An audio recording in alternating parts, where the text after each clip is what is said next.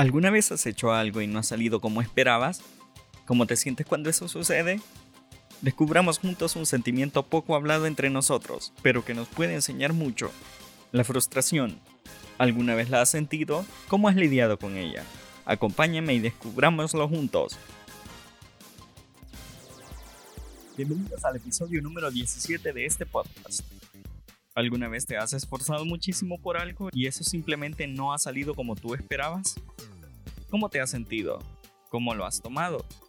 Acompáñame en este nuevo episodio donde aprenderemos un sentimiento del que muy pocos hablan y muchas veces nos es difícil controlarlo, la frustración. Comencemos. ¿Alguna vez te preguntaste qué es la frustración y por qué la siento? La frustración es una respuesta emocional común, relacionada con la ira y la decepción.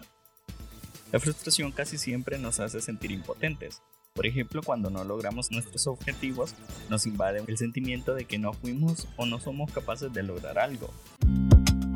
Recuerda que puedes ver este y todos los episodios en el canal de YouTube Mi Espacio.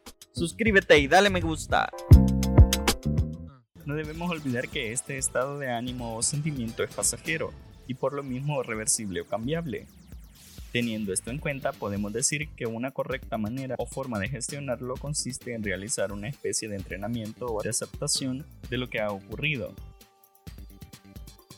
Y es que este sentimiento puede ser parte de una respuesta humana de carácter primario o como se suele decir, nuestra primera manera de reaccionar, o bien una respuesta de carácter instintivo o innato, el fenómeno de la frustración trae además un conjunto de reacciones aprendidas que pueden ir modificándose con nuevas experiencias a lo largo de la vida. Estos aprendizajes son una parte muy importante del desarrollo infantil, puesto que ayudan en la resolución de problemas y situaciones potencialmente complejas en etapas posteriores.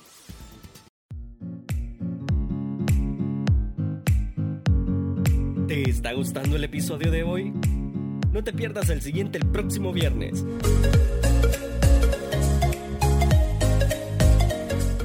Hemos hablado sobre lo que es este sentimiento o estado de ánimo, y es válido preguntarnos, ¿cómo afrontar de mejor manera este sentimiento?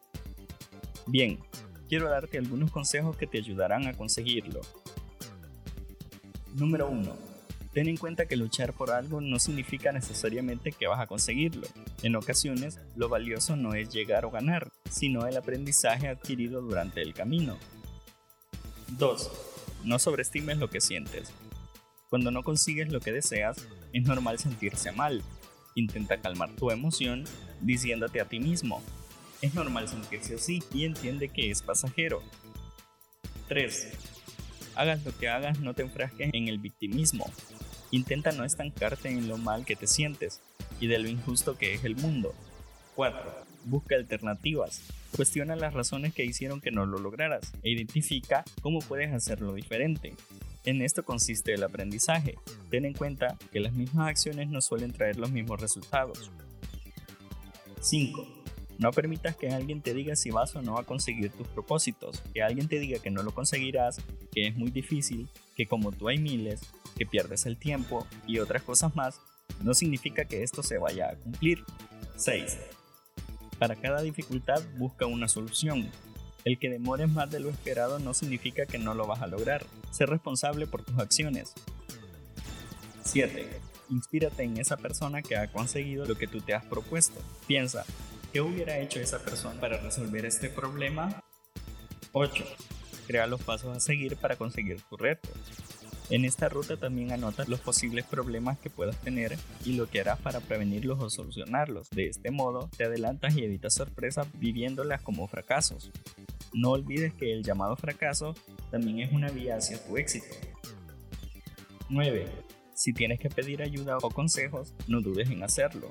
No tienes por qué sentirte menos por ello, al contrario, valora cada aporte que el entorno pueda darte, ya que puede marcar la diferencia. 10. Celebra cada logro por más pequeño que sea. Muchas veces subestimamos el alcance de los pequeños avances, y no nos damos cuenta cuánto hemos avanzado desde el comienzo. Esto nos desmotiva y nos hace creer que no hemos logrado nada.